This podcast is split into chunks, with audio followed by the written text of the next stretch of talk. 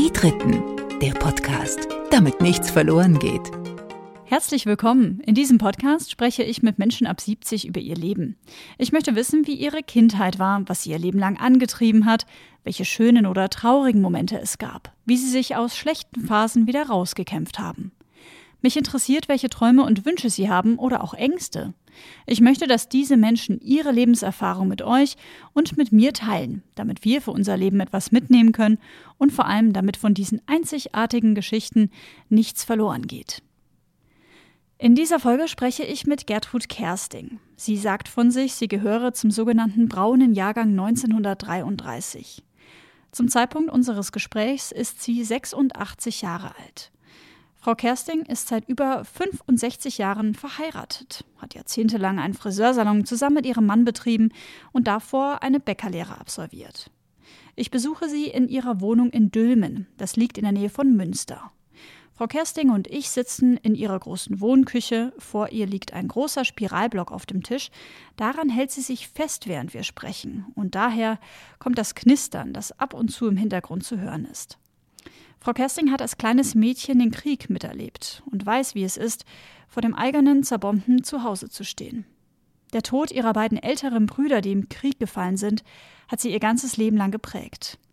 Wie sie als Elfjährige sogar das Leben ihrer Mutter gerettet hat und wie es ihr und ihrem Mann gelungen ist, 65 Jahre lang gemeinsam durchs Leben zu gehen, das erzählt sie mir jetzt.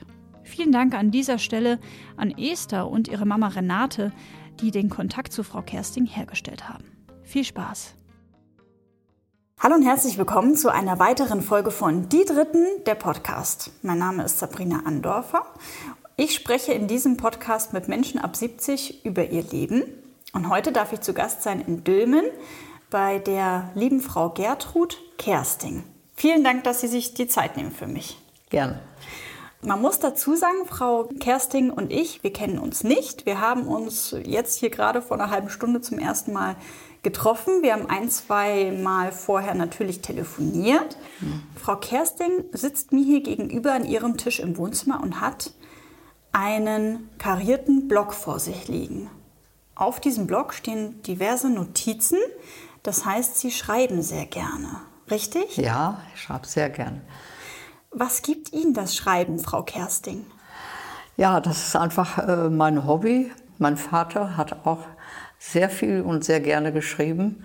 Ich glaube, es ist so ein bisschen äh, eine Vererbung. Mhm. Ich habe einfach Gefallen daran gefunden und habe ja auch äh, Menschen kennengelernt, mit denen ich zusammengeschrieben habe. Wir haben Geschichten geschrieben über Gott und die Welt. Ist egal, ob das Bildgeschichten waren oder über aktuelle Dinge oder ein Liebesbrief an mich zum Beispiel. Da sind immer tolle Sachen rausgekommen und wir haben dann gegen, nachher, als es dann zu Ende war, hat dann jeder äh, sein Schreiben vorgelesen und das hat uns einfach so viel gegeben und dass ich äh, dran geblieben bin und jetzt, äh, wo unsere Gruppe eben nicht mehr äh, vollständig war, wir waren nur noch drei Leute, und dann lohnte das nicht mehr. Und jetzt habe ich gedacht, ach, ab und an schreibe ich dann noch mal. Und ähm, wenn man mal an Sportschau guckt, dann habe ich manchmal Ideen und denke, ach, was ist das schön, darüber könntest du auch mal schreiben. Das äh, bringt mir einfach was. Ich bin zwar jetzt mit 86 Jahren nicht mehr die große Schreiberin und es äh, kommen auch öfter Fehler vor, und, aber ich denke immer noch, ich, äh, dass es noch einigermaßen geht und es mir noch viel, viel Freude macht. Es war aber früher schon in der Schule, wenn wir Aufsätze geschrieben haben, der Anfang, der war immer sehr schwer. Aber wenn ich den Anfang hatte, dann konnte ich schreiben. Dann gehen wir doch mal direkt zurück an den Anfang, und zwar an den Anfang Ihres Lebens. Sie sind Jahrgang 1933. 33. Ja. Sind hier in Dülmen? Ja, ich bin ein Dülmener Kind und zwar ist meine Familie schon seit 1324 in Dülmen. Meine Eltern haben 21 geheiratet äh, mein Vater war auch im Ersten Weltkrieg. Und dann ist mein ältester Bruder 23 geboren und mein zweiter Bruder ist 26 geboren. Und ob ich noch geplant war, weiß ich nicht. Ich bin erst 33 geboren. Also dann doch mit sechs, nee, mit sieben Jahren Unterschied. Ja, und der mhm. große zehn Jahre. Ne? Mhm. Und da hing ich wahnsinnig dran. Das war, oh, das war schlimm, ne? als er gefahren ist. Ja. Und dann hat meine Mutter ja auch die Inflationszeit mitgemacht. Und das muss ganz furchtbar gewesen sein. Mein Vater ist dann nachher zur Zeche gegangen und hat wohl ganz gutes Geld verdient, aber es war, war ja nichts mehr. Äh, die konnten ja mit Millionen bezahlen oder wie das war. Ne? Inflation bedeutet quasi, das Geld ist nicht mehr das wert, ja, das es eigentlich ist. Man muss für ein Brot zum Beispiel statt 1 Euro 5 Euro bezahlen. Ne? So. Ja. Hm. Meine Mutter sagt, das wäre eine ganz schlimme Zeit für sie gewesen und sie hätten von einigen Bauern wirklich auch äh, was bekommen zu essen und so weiter. Das wäre schon schlimm gewesen. Mein Vater war dann nachher, äh, da ist die Zeche, ist, die ist dann äh, besetzt worden von den Franzosen und da wurde er arbeitslos. Hm. Und dann war gar nichts mehr. Und äh, hat ja Hitler 33 die Macht erhoben und dann hat er den Leuten alle Arbeit versprochen. Ne? Und dann hat er Arbeit bekommen in Handorf am Flughafen. Und er hat sich dann da auch emporgearbeitet und hat dann hinterher äh, die Kriegsgefangenen da waren, glaube ich, Franzosen und Russen oder so am Flughafen, äh, die er dann ähm, betreuen musste. Ne? Und meine Mutter, die war, hat sie häufig erzählt, als er das erste Mal kam und brachte das Geld nach Hause, dann hat sie gesagt, so viel Geld, ja, hat er gesagt, so viel Geld, aber nicht für einen Monat, für eine Woche. Da sagt sie, du, ich habe eine Gänsehaut gekriegt, das war, das war ganz toll. Ja, und dann sind wir dann, ähm, ich war zweieinhalb Jahre alt, sind wir dann in diese gewisse Aloestraße gezogen, wo wir dann auch später ausgebombt sind.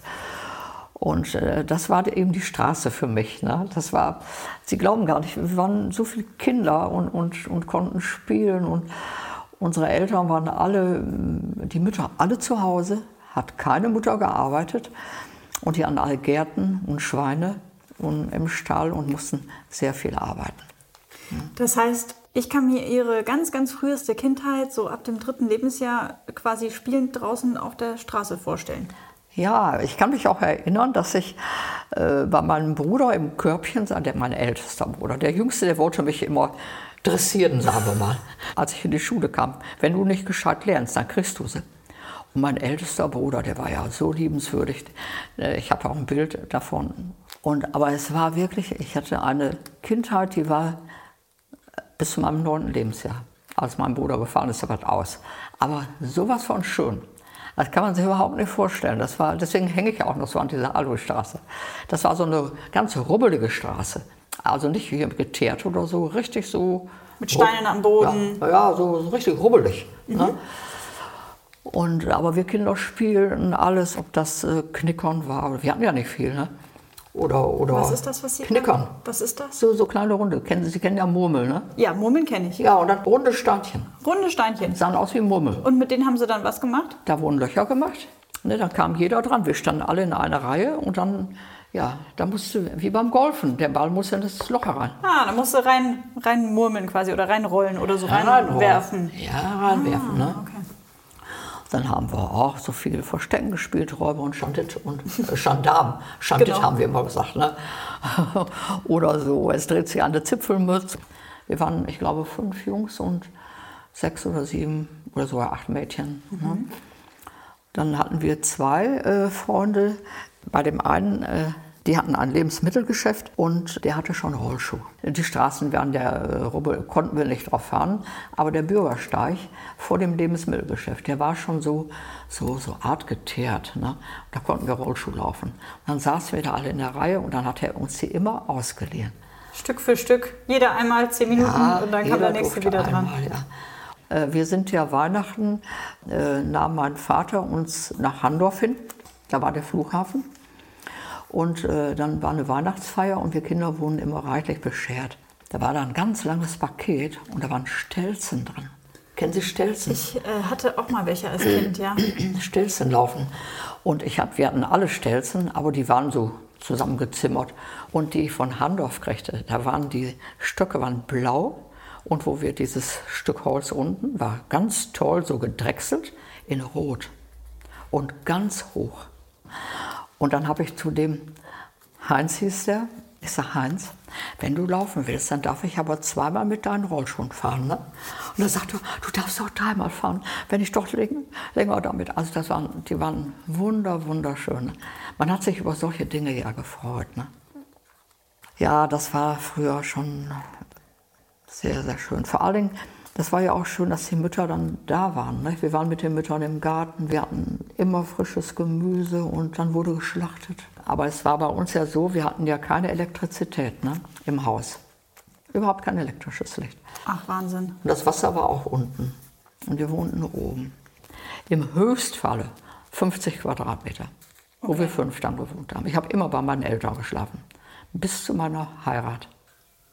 Sie haben bis zu Ihrer Heirat bei Ihren Eltern im Schlafzimmer geschlafen. Also, oder in dem einen Raum, den es dann gab. Im Bett. Nein. Ja. Das kann man sich heutzutage gar nicht mehr vorstellen. Das kann man sich nicht vorstellen. Aber es ging nicht anders. Und als meine Brüder eingezogen waren, da hatte ich dann das Bett von, von meinem Bruder Helmut. Und dann waren wir ja ausgebombt, wir hatten ja gar nichts mehr. Nehmen Sie mich mal mit so in diese, in diese Zeit. Ab wann hat sich quasi Ihre Kindheit für Sie sozusagen erledigt gehabt? Mit meinem neunten Lebensjahr. War es vorbei. Wollen Sie mir darüber noch mal was erzählen? Es war ja so, ich war wirklich eine sehr gute Schülerin. Also auswendig lernen und alles, das, war, das ging alles ruckzuck. Aber als dann mein Bruder gefallen ist, ging gar nichts mehr. Ich, es war alles weg. Es war alles total weg. Ich, äh, das Jahr später, 43, kam ich dann zur Erstkommunion und ich konnte nichts mehr auswendig lernen. Und wir hatten eine so blöde Nonne, die äh, konnte das wohl gar nicht verstehen. Und die zog an den Ohren und kriegte man Backpfeifen, was nicht alles. Und du bist kein Kommunionkind und ich werde zu deinen Eltern gehen und werde denen sagen, also das geht nicht. Ich dürfte nicht mit zur Kommunion gehen. Sie durften nicht mit zur Kommunion gehen Nein. wegen dieser einen Nonne, die.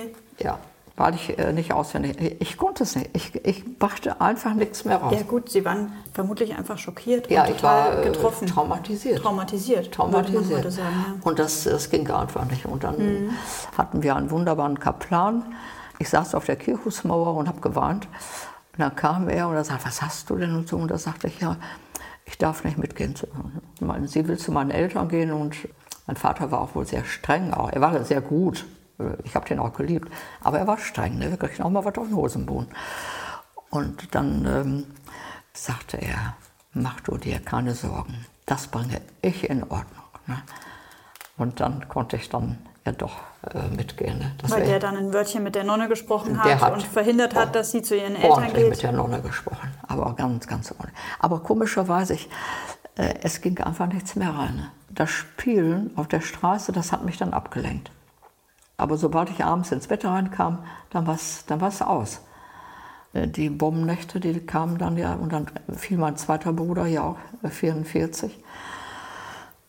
Bei uns war nur noch Trauer im Haus. Also es gab ihre beiden Brüder und sie. Ja, ich habe auch zuletzt in meinem Keller geschlafen, ne? weil die konnten mich gar nicht wachkriegen nachts.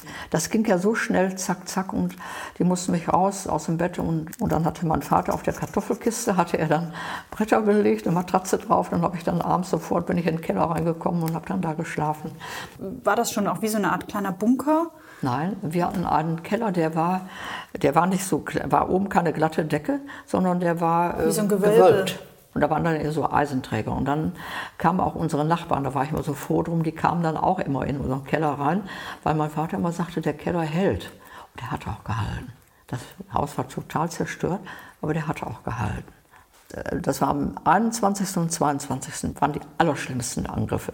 auf Döbeln. 21. 22. März März 1945. 45. Dann haben wir abends noch gesehen, wie der Kirchturm hier von Viktor eingestürzt ist. Und dann sagt meine Mutter, jetzt gehen sie alle weg, dann wollen wir doch gehen. Dann hatten wir ein, hatte sie ein Damenfahrrad und ich hatte zwei Taschen. Da sind wir nachts so gegen 1 Uhr, sind wir dann in Richtung Buldern. Das waren, ja, wie viele Kilometer mögen das gewesen sein? Fünf Kilometer oder sechs. Da sind wir dann zu einem Bauern gegangen, der uns immer Kartoffeln lieferte. Und da waren auch schon mehrere abends da und dann sahen wir, wie Dülmen brannte und wie das alles. Und die Bomben, die rappelten nur so. Und am anderen Morgen, da sagte uns Herr Bauer, Frau Döveling, bleiben Sie bitte hier. Und dann sagt meine Mutter, nein, mein Mann hat gesagt, ihr geht nicht aus dem Haus. Bleibt bitte da, wo ihr seid. Und ich muss wieder zurück. Und ich habe nur gesagt, Mama, lass uns doch hier bleiben. Ne? Und dann sind wir wieder zurück.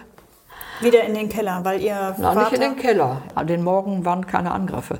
Nur ganz leichte. Die Tiefflieger natürlich immer in einer Tour. Die kamen ja runtergeschossen und schossen alles, was sie nur gesehen haben. Waren nur noch drei Männer in der Aloisstraße, sonst nicht. Und die sagten, Frau Döveling, gehen Sie mit Ihrer Tochter, Sie dürfen hier nicht bleiben. Nein, sagt sie, wir bleiben hier. Der Papa hat gesagt, er sucht uns nachher, wenn er kommt und er kann uns nicht finden. Wir bleiben hier. Dann kam aber eine Nachbarin, da sagte sie, mein Gott, Frau Döveling, gehen Sie mit mir. Nee, sagt sie, wir bleiben hier. Wir haben ja unsere Eltern nie widersprochen. Dann habe ich gesagt, Mama, wenn du jetzt nicht mitgehst, dann gehe ich mit. Du läufst doch nicht weg. Ich war, äh, wurde im Juli zwölf und da war ich dann noch elf Jahre habe ich gesagt, ich laufe mit weg, ich bleibe hier nicht, ich kann hier nicht bleiben, ich habe solche Angst. Und dann sagte sie, ja, dann geh noch eben nach oben hin, dann bin ich noch die Treppe hoch und da war aber alles voll Schutt und, und die Fensterscheiben schon eingeschlagen, weil neben uns sind ja überall Bomben gefallen schon. Und dann habe ich noch ein Seil holen müssen und dann hat sie da noch wieder was auf den Gepäckträger. Die Bilder meiner Brüder hat sie alle, die Briefe hat sie alle gerettet, hat sie alles hinten drauf. Zehn nach zwei war der letzte Angriff, kurz vor halb eins sind wir weggegangen. Und wenn wir da geblieben wären, wäre nichts mehr von uns da. Das heißt also quasi, dass Ihre Mutter am Ende eigentlich auch Ihnen, der kindlichen Gertrud, die dann gesagt hat, nein, ich habe Angst, ich will hier weg, ja. eigentlich auch ihr Leben zu verdanken hat. Ne? Ja, aber sie wollte nicht. Sie war immer, sie war, äh, äh, sie hatte gerochen gelernt. Sie war ein Kind, 13, äh, es waren 13 Kinder. Und sie war äh, ja, fast die Älteste. Und äh, die musste mit neun Jahren schon zum Bauern hin und ihr Geld verdienen. Und nicht nur über Tag, Tag und Nacht. Sie liebte meinen Vater und die verstanden sich wunderbar. Das merkten wir Kinder ja auch. Und ähm, dann hat sie eben alles getan, was sie auch wollte. So, und dann ist sie aber dann doch mitgegangen. Aber jetzt war das Drama mein Vater. Ne? Weil der wusste ja gar nicht, wo sie sind. Der dachte ja, sie Kein sind Telefon, nichts. Und das war donnerstags. Und am Freitagmorgen ist der Leutnant gekommen und hat gesagt, Herr Döveling, Sie sind noch nicht in Dülmen, weil er kriegte immer frei, um äh, Leichen zu bergen und Verwundete, weil er Sanitäter war. Und freitags morgens ist der Leutnant zu ihm gekommen und hat gesagt, Dülmen ist total bombardiert, dann fahren Sie ganz schnell nach Hause. Und da er nicht mehr mit dem Zug fahren konnte, ist er mit dem Fahrrad immer gefahren. Und dann ist er nach Hause hin und äh, hat dann gesehen, dass alles in Flammen und alles kaputt. Und hat gedacht, hoffentlich hat meine Frau nicht das getan, was ich wollte. Ja, und dann hat er uns gesucht. Mhm. Gesucht ist mhm. überall hin. Und hat immer geglaubt, wir sind da drunter. Und dann ist er ähm, dann hat er gesagt, jetzt, jetzt fahre ich wieder in die Stadt, ich muss gucken. Dass, oder Leute fragen, aber keiner wusste, wo wir waren. Nur der eine Nachbar, der uns noch gesehen hat, genau. der hatte gesagt, die waren aber noch hier. Da hat er nur gesagt, hier liegen Motorbomben. Mhm. Und dann ist er ähm, dann zu meiner Cousine gefahren. Und dann hat er gesagt, ja, sagt Mine, ich weiß auch nicht, ich habe sie nicht gesehen, ich, ich weiß es nicht. Und dann sagt sie gesagt, ich fahre mit dir, Onkel Clemens. Ich helfe mit Suchen. Und da wollten sie losfahren und dann ist eine Kundin gekommen und dann hat sie gesagt, Mine, wo wolltest du denn hin? Ja, ich wollte mit meinem Onkel fahren. Und da hat die gesagt, ich habe die gesehen. Was? Wo denn? Ja, mit der kleinen Tochter. Die ist hier, mit dem Fahrrad sind die geschoben, hier in Richtung äh, Seppenrade, Lüdinghausen. Und dann hat er noch gesagt, mein Gott. Meine Cousine sagte, ich dachte, wir zusammen gesagt. Ne? Mhm. Und dann stand er plötzlich, das war freitags, samstags, muss sonntags gewesen sein. Ich war gerade auf der Tenne und da steht er im Tennentor. Kreideweiß. Und das war was. Das war ein Wiedersehen. Das war ein Wiedersehen. Dann sind Sie wahrscheinlich und, ja. in die Arme von Ihrem Papa gerannt. Oh, und meine Mutter auch. Ne? und als, ähm, als er dann nachher sagte, Du brauchst keine Angst mehr zu haben. Das waren die letzten Bomben, die auf Dülmen prasseln. Die Bomben gibt es nicht mehr. Ich konnte es nicht glauben. Ne? Aber ich, da, ich muss auch dabei sagen, meine Mutter hat ein paar Mal unterwegs gesagt, hätte ich nicht auf dich gehört. Weil die Tiefflieger uns immer beschossen. Kamen immer wieder Tiefflieger und wir wieder in Gramara. Ne? Äh, die Flak, die lag in, in Fisbeck. Und da mussten wir vorbei. Und die schossen immer wieder gegen. Was war da in Die Flak. Flaksoldaten, die schossen die Flugzeuge ab. Die englischen Flugzeuge ab Ja. oder amerikanischen. Ne? Und die schossen in einer Tour. Und da mussten wir vorbei. Da gab es kein Vertun. Da war das natürlich oft, dass die Tiefflieger dann kamen und draufballerten und die von unten. Und dann sind wir natürlich gerannt, wie wir nur konnten. Und einmal, das war bestimmt, äh, ja, kein Kilometer, aber sagen wir mal so 600, 700 Meter war es bestimmt, mussten wir übers freie Feld zu den Bauern äh, hin, wo wir hin wollen. Und das war ein Weg, den, wo wir gesagt haben, wenn wir da drüber weg sind, dann sind wir gerettet. Und da war gerade in dem Moment kam kein Tiefflieger. Ne? Das heißt, da sind Sie gerannt und auf diesen Bauernhof zugestürmt. Ja, aber da muss ich sagen, die hatten selber elf Kinder. Einer war gefallen, einer war noch im Krieg und die anderen waren alle zu Hause. Aber da begann für mich wieder das Leben.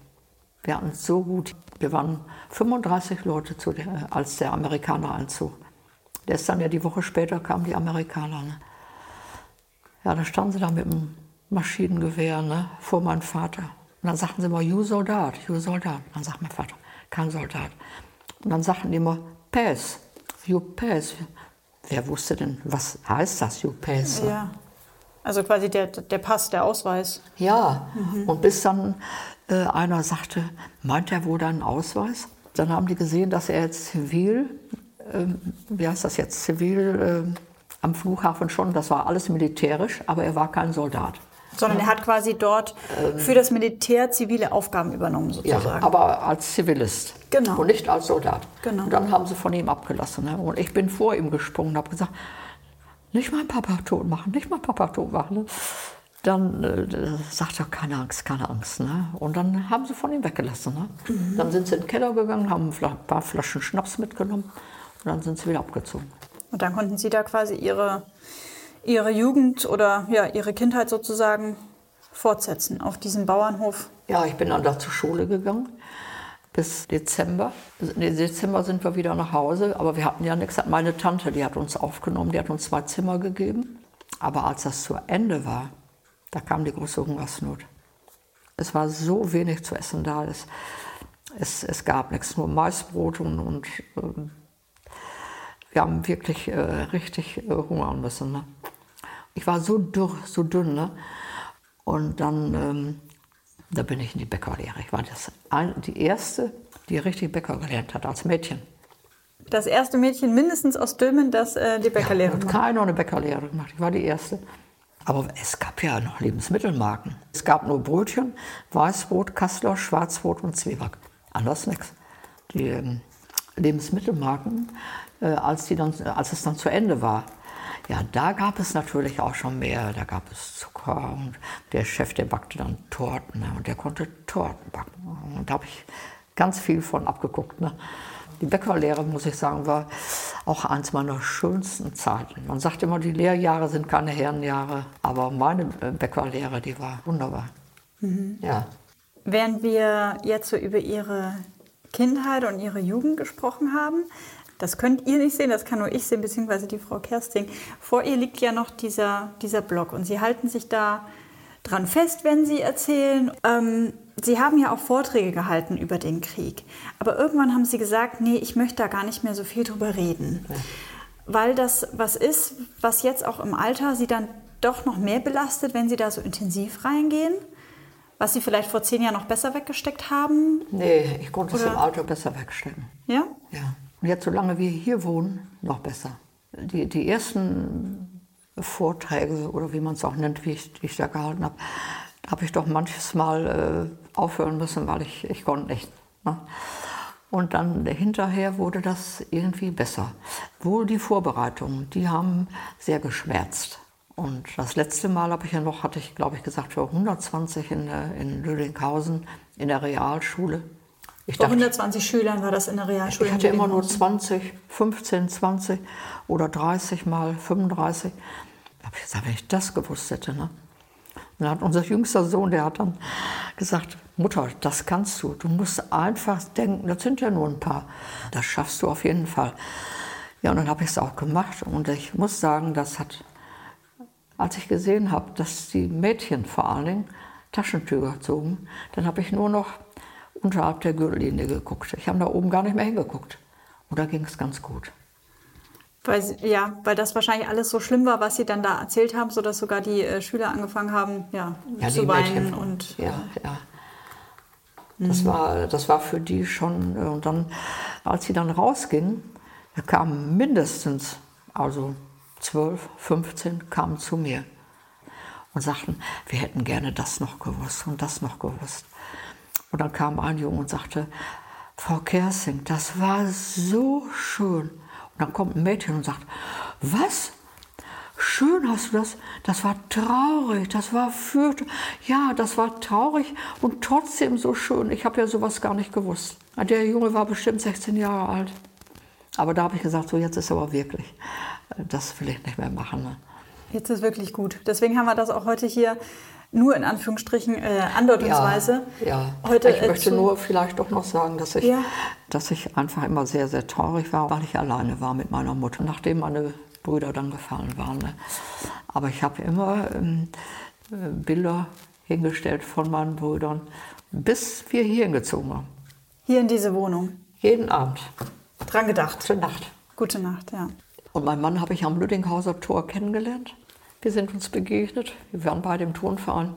Er hatte Familie, er hatte noch drei Geschwister. Wir haben uns wunderbar verstanden. Und mein Mann hat wieder Leben gebracht. Wir machen mal hier, trinken Sie mal einen Schluck. Ja. Frau Kersting. Ich wollte nur noch sagen, dass er, also dass ich durch ihn auch wieder viel Glück erfahren habe.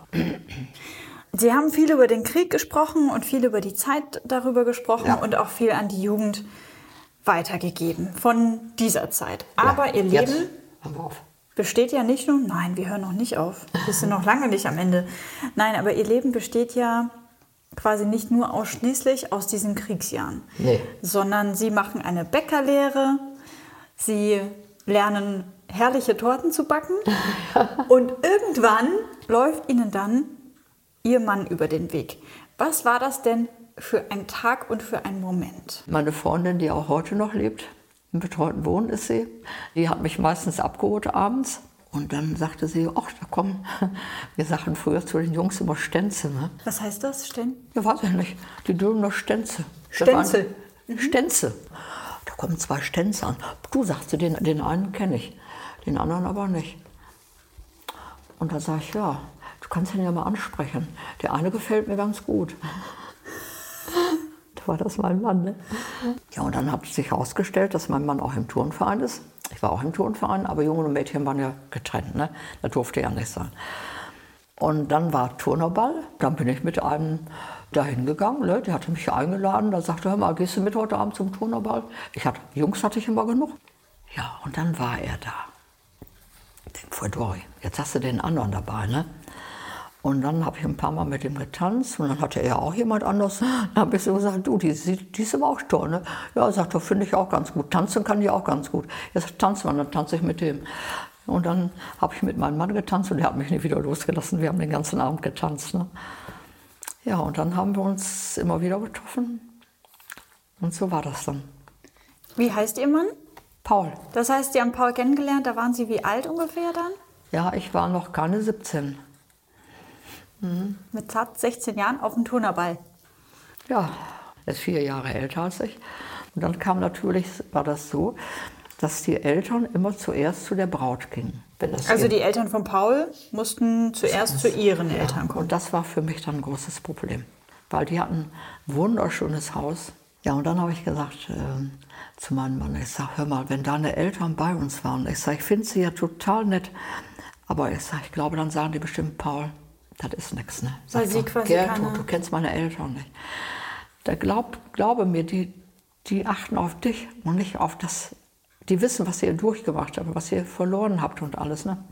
Dann habe ich mir von meiner Patentante ein Deckchen geholt und ein paar Bilder noch und, und schöne Blumen dahingestellt. Da gucken die zuerst hin.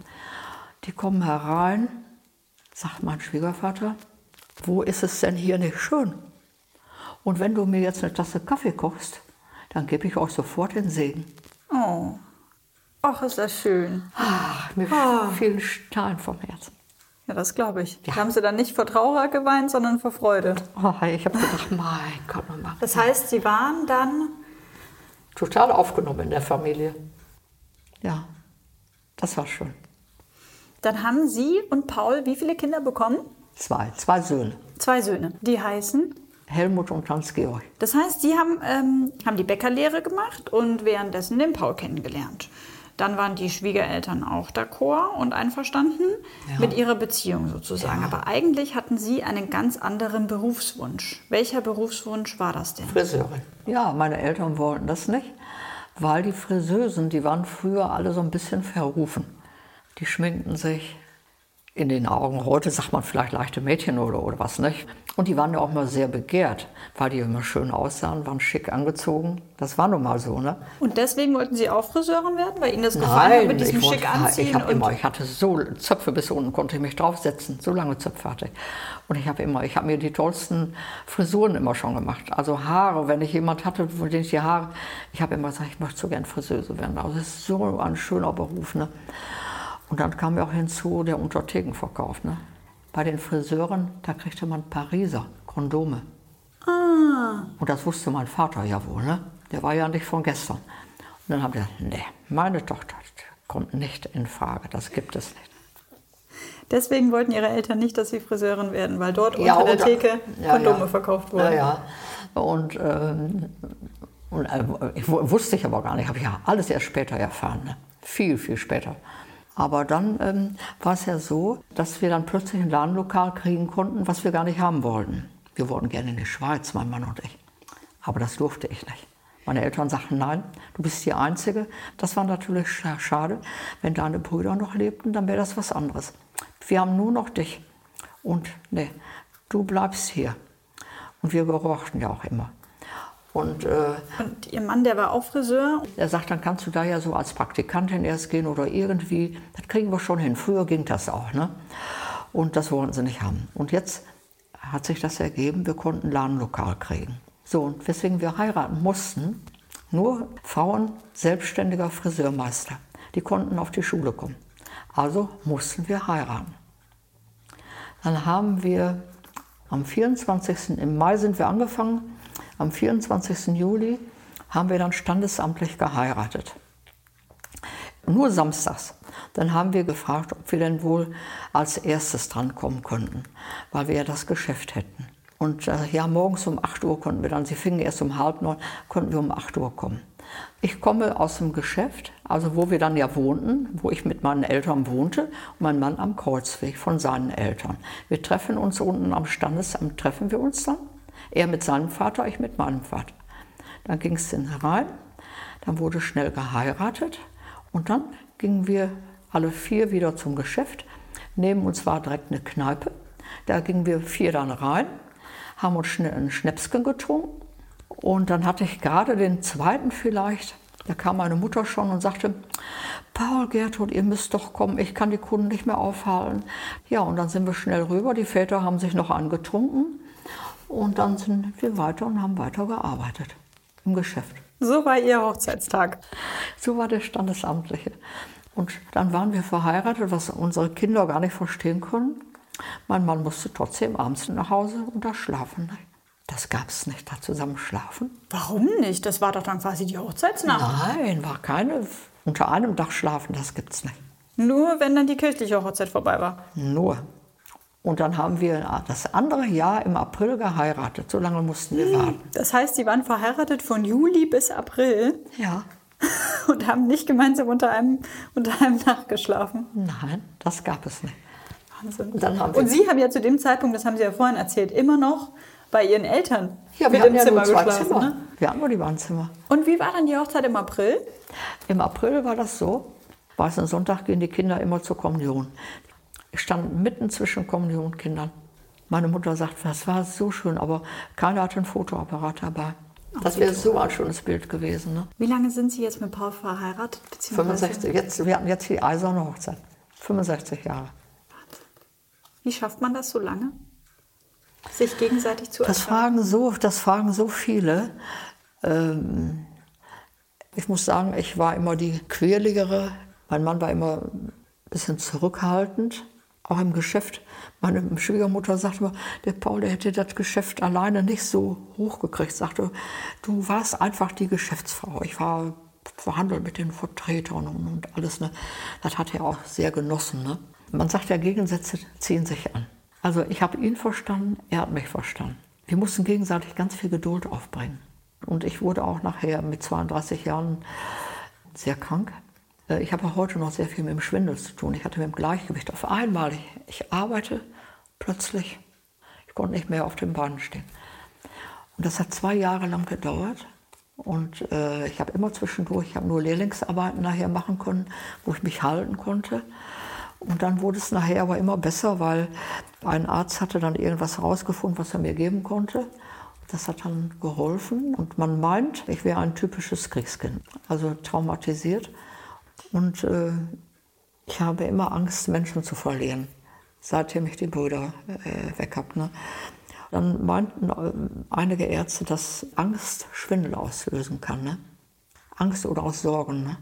Und ich merke das auch heute, wenn ich äh, Angst habe oder Sorgen habe, dass der Schwindel dann wieder schlimmer ist. Man hat, wenn man 86 Jahre alt ist, dann macht man, hat man äh, unwahrscheinliche Lebenslinie.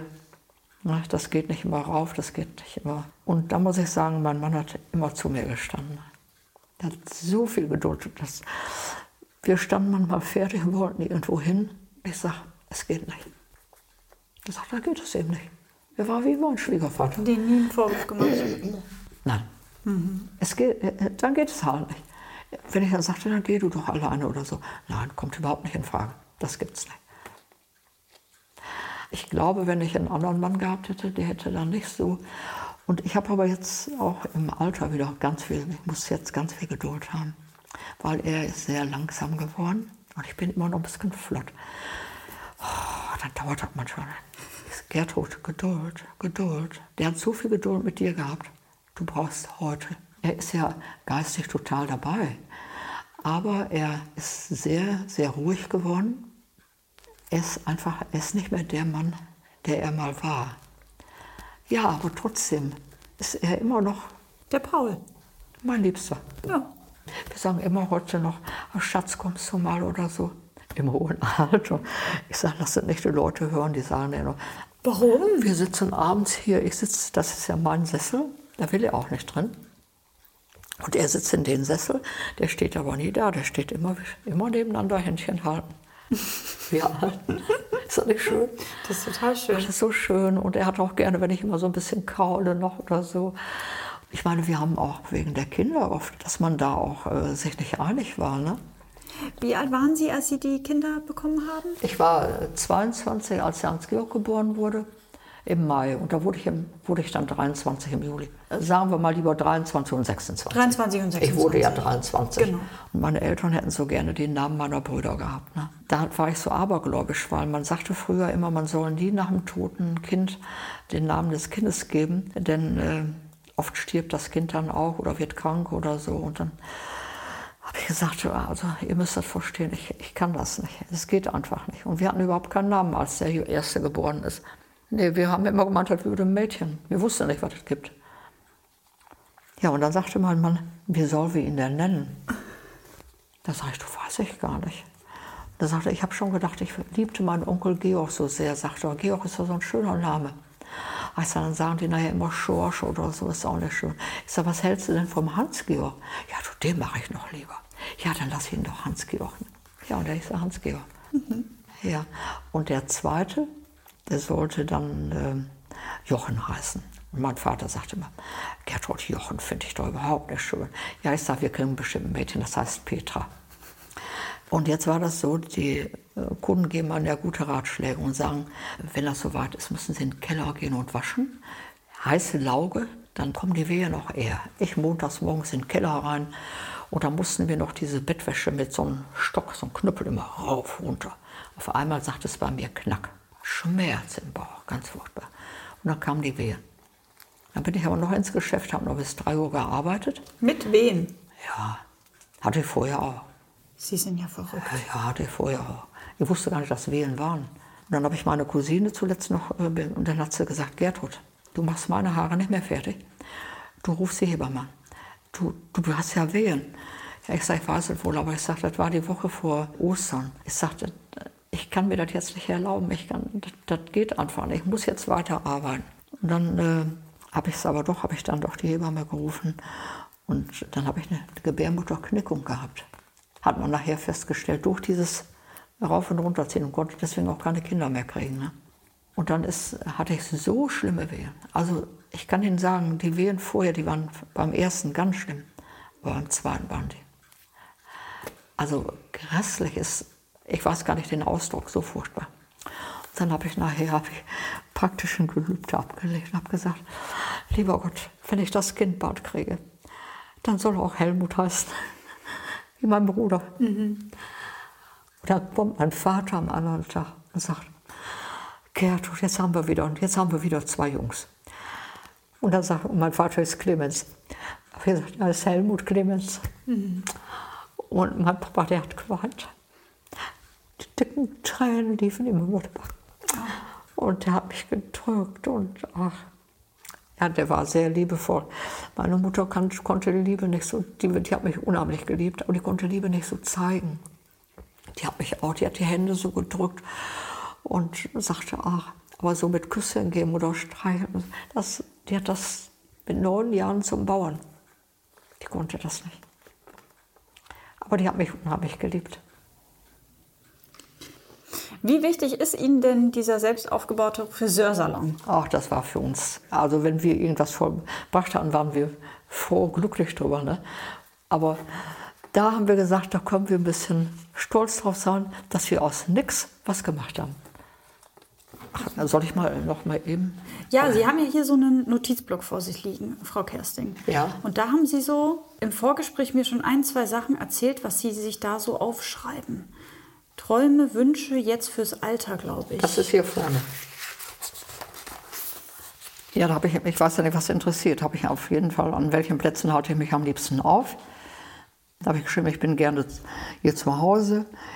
Mallorca war unsere Insel in den Klippen auf Mallorca, auf dem Friedhof, weil es dort so friedlich ist, in gottesfreier Natur, besonders im Park.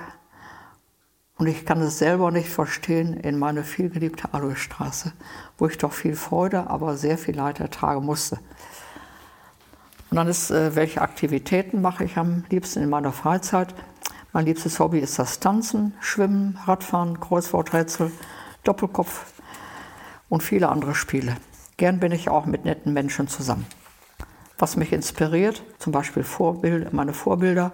Ich bewundere die Menschen mit schweren Behinderungen, die trotzdem ihr Schicksal mit Geduld tragen.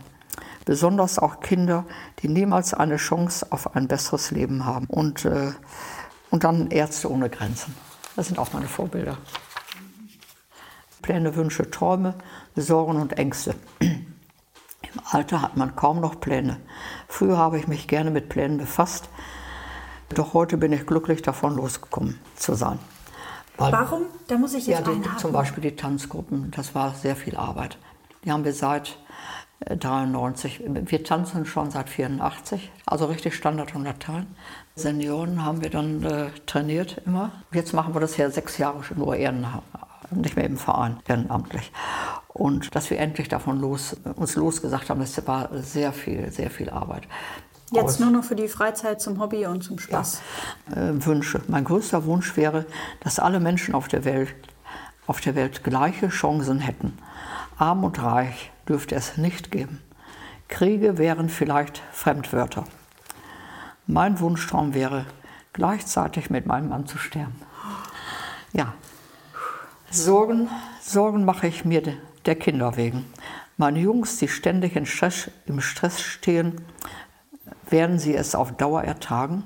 Wie wird ihr Alter aussehen? Ich freue mich, dass wir nur zwei Kinder haben und sonst keine Nachkommen. Wir haben nämlich keine Enkel. Weil die Welt einfach verrückt ist und für mich oft unverständlich. Ängste.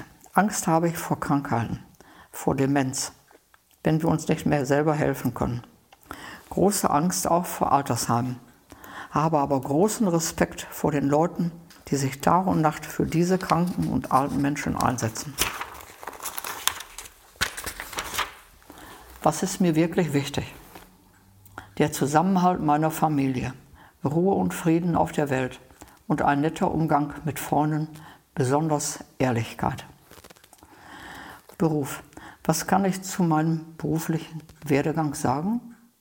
Naja, mein Rentnerleben gefällt mir sehr gut. Freiheiten zu genießen, die ich in meiner 50-jährigen beruflichen Zeit nie hatte. Darüber kann man schon zufrieden sein. Medien. Es ist gut, sagen zu können, die Medien nehmen uns nicht die meiste Zeit.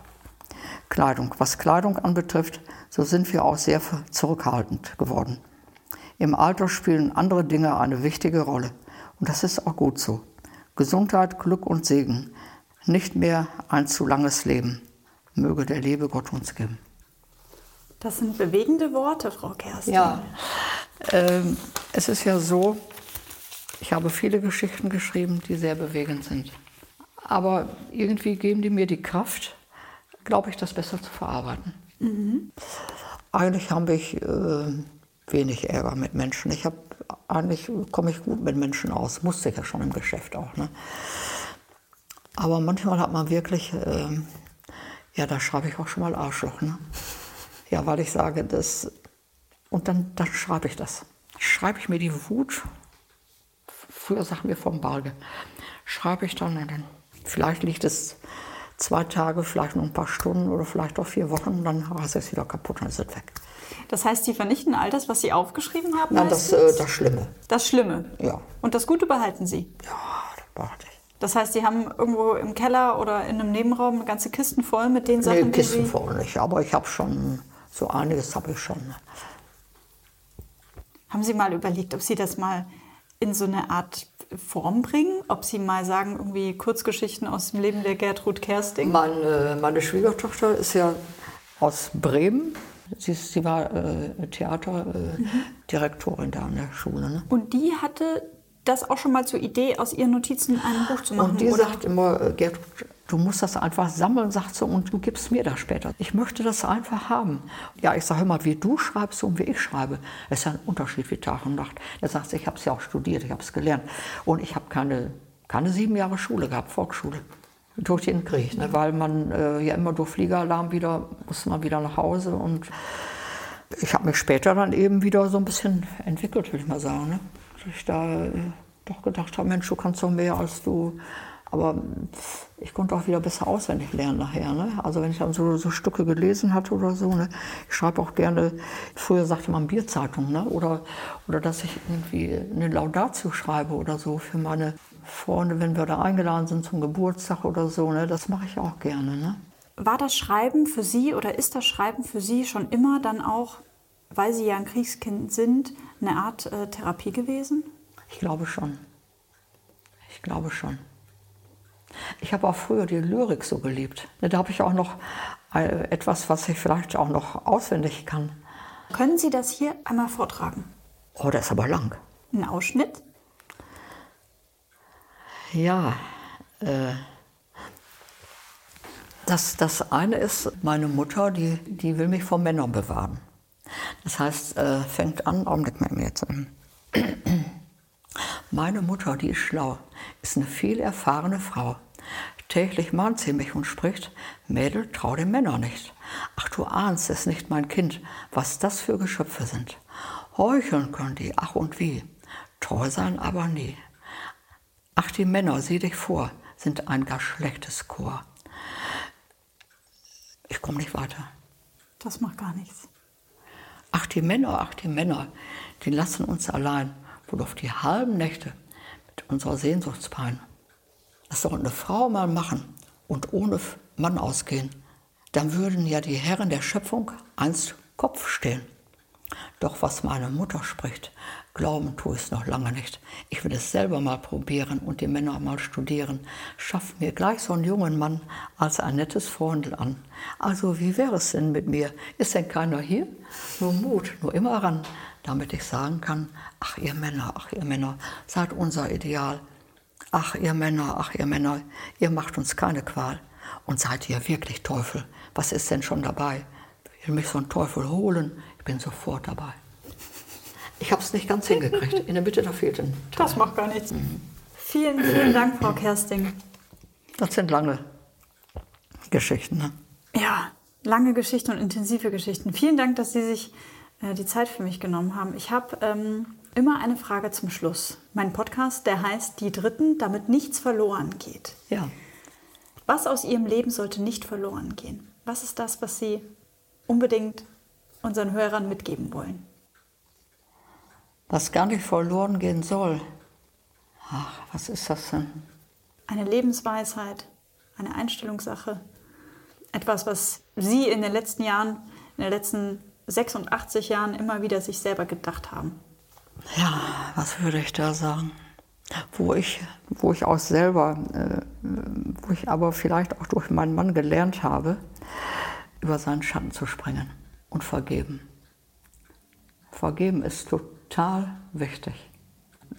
Wenn man Menschen gerne mag, dann möchte man auch diese Menschen mit ihren Fehlern auch behalten.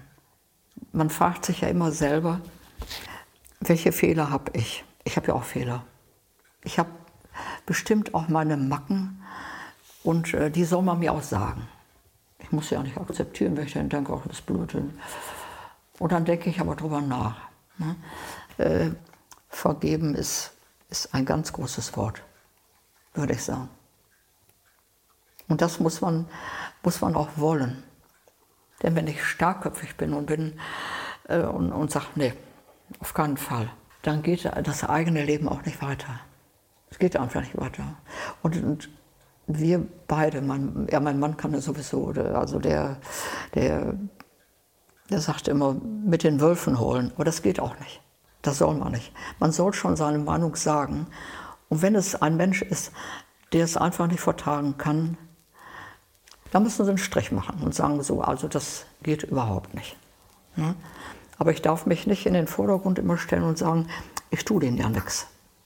Ich habe denen ja auch irgendwie was, oder, oder er meint, ich habe ihn gekränkt. Und ich äh, will es vielleicht nicht einsehen. Ich möchte den Menschen aber trotzdem nicht verlieren und sage eben, komm, lass uns wieder. Und dann klappt es auch wieder. Ne? Mhm. Und da muss man eben drüber weggucken. Jeder Mensch hat seine Macken und seine. Aber ich äh, denke schon, dass das total wichtig ist, dass man äh, ein gutes Zusammenleben hat. Ne? Und vergibt und ab und zu mal über seinen Schatten springt. Frau Kersting, vielen lieben Dank ja. für dieses wunderbare Gespräch. Wenn ihr noch Fragen habt an Frau Kersting oder euch sonst noch was interessiert oder ihr Anregungen habt für den Podcast, dann schreibt mir einfach eine Mail an die dritten podcast.outlook.de oder schaut bei Instagram vorbei. Ich hoffe, euch hat diese Folge gefallen. Mich hat sie gefesselt und gepackt. Vielen lieben Dank, Frau Kersting. Ja, herzlich gerne. Die Hauptsache, dass es Ihnen gefallen hat. Mir hat es sehr gefallen. Vielen ja. lieben Dank für die Zeit. Ich kann mich nicht mehr so ausdrücken, wie es mal war. Das ist eben im Alter, muss man manchmal nach Wörtern, Wörtern ringen. Und, ähm, Sie sind mit 86 Jahren bemerkenswert fit. Ja, da bin ich auch ganz dankbar für. Wirklich, da bin ich schon, schon sehr, sehr dankbar dafür. Ne? Machen Sie so weiter. Ja. Dankeschön, Frau Kerstin. Ja, Tschüss.